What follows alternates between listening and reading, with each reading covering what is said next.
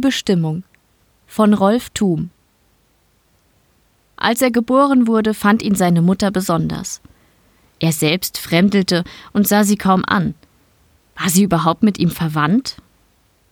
Er wurde vier, kam in den Kindergarten und wusste, er war etwas Besonderes. In der Grundschule später träumte er sich aus dem Fenster hinaus zwischen die Kastanien, die vor dem Fenster standen. Er war anders. Er wusste es, aber man nahm darauf keine Rücksicht. Man hätte wohl ADS diagnostiziert, aber die Krankheit gab es noch nicht, als er auf dem Gymnasium war. Das Lernen fiel ihm schwer. Er hatte nur wenige spezielle Freunde, die in der Schülerhierarchie keine Rolle spielten. Er war besonders und anders, aber es kümmerte niemanden. Die Universität verließ er ohne Abschluss. Wieder fühlte er, dass er anders war. Er musste Geld verdienen. Er wurde Vertreter für Schulbücher und bereiste das Land. Er hatte nur flüchtige Bekanntschaften. Er fühlte, er müsse sich frei halten für das Besondere, das ihm widerfahren sollte. Er war anders. Er musste warten. Das Leben strich langsam an ihm vorbei. In seiner Not versuchte er sich in Musik, am Schreiben und in der Malerei. Ohne großen Erfolg. Das war nicht seins, aber er wusste immer noch, er war einzigartig. Anders als die anderen. Er blieb in Wartestellung. Aber er wurde älter. Der Beruf gefiel ihm nicht, doch bald konnte er in Rente gehen. Er kränkelte. Erst jetzt machte er notgedrungen Kompromisse und antwortete auf Kontaktanzeigen – er brauchte jemand, der sich um ihn kümmerte, auch wenn er etwas Besonderes war. Und dann plötzlich fiel er an einem mondlosen Abend in einem Gartenlokal, wo er sich mit einer Frau verabredet hatte, einfach um. Ein Wagen brachte ihn in die Klinik. Nie zuvor war er im Krankenhaus gewesen. Er redete viel von seinem besonderen Status, von dem langen Warten, doch dann gab ihm der Arzt eine Injektion und er versank in einen Traum. Die Ärzte und Schwestern um ihn herum verwandelten sich in ihren weißen Kitteln in Schatten, in weiße Schatten, die ihn umwehten und mit ihm zu reden begannen.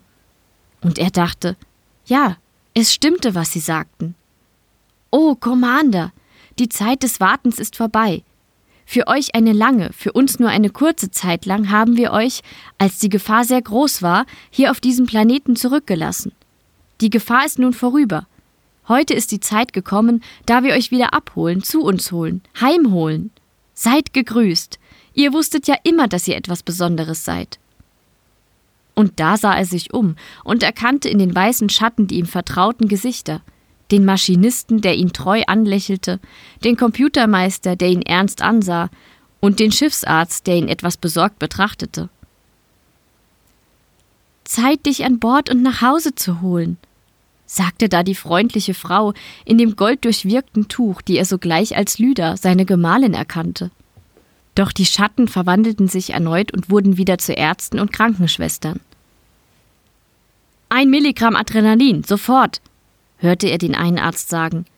Ihm wurde wieder bewusst, dass er in einem Krankenhaus in der Notaufnahme lag. Lüder war verschwunden, die Schiffsmannschaft wieder in weite Ferne gerückt. Er war doch nichts Besonderes. Er würde vielleicht sterben, und sein lebenlanges Warten war völlig umsonst gewesen. Er lag da, umringt von Ärzten und Schwestern, die sich sehr um ihn bemühten. Doch da begann draußen ein Licht, ein großes Licht hinter der Milchglasscheibe des Not-OP-Saals vorbeizuwandern. Unruhe kam auf, Neugierde ergriff alle.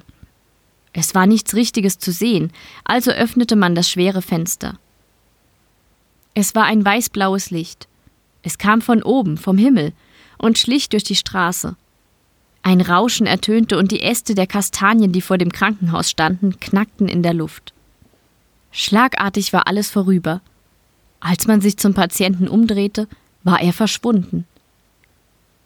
Es gab keine Angehörigen. Die Sache wurde vertuscht. Offiziell hatte der Schulbuchvertreter seine Leiche der Anatomie vermacht. Ihr hörtet die Bestimmung von Rolf Thum. Gesprochen von Verena Wilhelmi. Eine Produktion von podyssey.de. Podyssey veröffentlicht alle zwei Wochen eine neue Kurzgeschichte aus dem Bereich Science Fiction und Fantasy.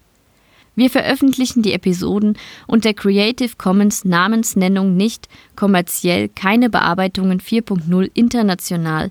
Alle Rechte verbleiben bei den Autorinnen und Autoren. Wir sind immer auf der Suche nach guten Kurzgeschichten und Stimmen, um diese vorzulesen. Wenn ihr uns unterstützen möchtet, dann empfehlt uns gerne weiter.